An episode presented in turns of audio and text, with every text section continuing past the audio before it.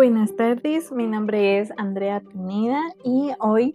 vengo a hablarles sobre el tema de competencias emocionales del desempeño laboral. Las emociones son un factor muy importante para cada persona, pero también hay ciertas personas que les cuesta un poco eh, controlar ciertas emociones. Entonces, todo esto va muy amarrado también de la inteligencia emocional, cómo las personas van a controlar sus emociones, cómo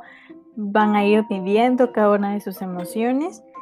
Y nosotros sabemos que la inteligencia emocional es todo un proceso mental. Es como reconocer los sentimientos de sí mismo, pero no solo los de sí mismo, sino también los de otras personas.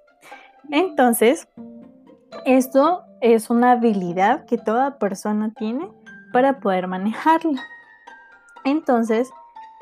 eh, dentro de una organización es muy importante que los colaboradores puedan regular sus emociones, poder controlarlas, poder eh, ir trabajando en esa habilidad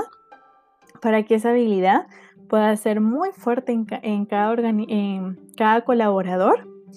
y así poder tener una inteligencia emocional estable y esto va a ayudar a que la organización prospere mejor. Esto va muy amarrado a la comunicación, de la empatía, del trabajo en equipo. Entonces, si cada colaborador sabe manejar sus habilidades, su inteligencia emocional y sobre todo trabajar muy, muy bien esas emociones,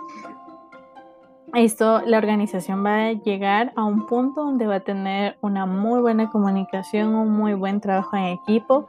y una muy buena empatía, porque al momento de regular estas emociones nos van a ayudar a tener un mejor control en nuestra organización. Sin embargo, al momento de que esto pues llegue a ser contrario y no se llegue a controlar las emociones o no esté muy bien desarrollada la inteligencia emocional, pues sí se va a tener un poco de problema al momento de trabajar juntos. Entonces, este en la organización tenemos que tener en cuenta que hay metas, hay objetivos, entonces y tareas que se le van a asignar a cada colaborador. Entonces, al momento de cada uno realizar sus tareas, necesita ya sea al momento de afrontar un problema que se le presente o más bien en sus tareas diarias sin ningún problema, debe saber manejar ese problema, sobre todo con sus emociones y las capacidades que esta persona tiene. Al momento de querer cumplir las metas de igual forma, porque es necesario que ese individuo al momento de poder controlar sus emociones y tener su inteligencia emocional bastante bien, ese colaborador va a sentir una satisfacción porque lo está cumpliendo, va a poder lograr sus objetivos, va a poder ayudar a la organización con las metas que tiene por lo tanto, va a llegar la satisfacción a ese individuo porque va a lograr excelentes resultados, va directamente, podemos decir, en sus comportamientos y emociones. Entonces, por eso es muy importante también que como gerentes o encargados de los colaboradores, es muy necesario estar al pendiente también y poder ayudar, brindarles un apoyo a nuestros colaboradores y nosotros también ser muy observadores, ya que no sabemos si nuestros colaboradores se sienten mal, se sienten aturdidos o demasiado estresados y por lo tanto eso no le ayuda a controlar sus emociones.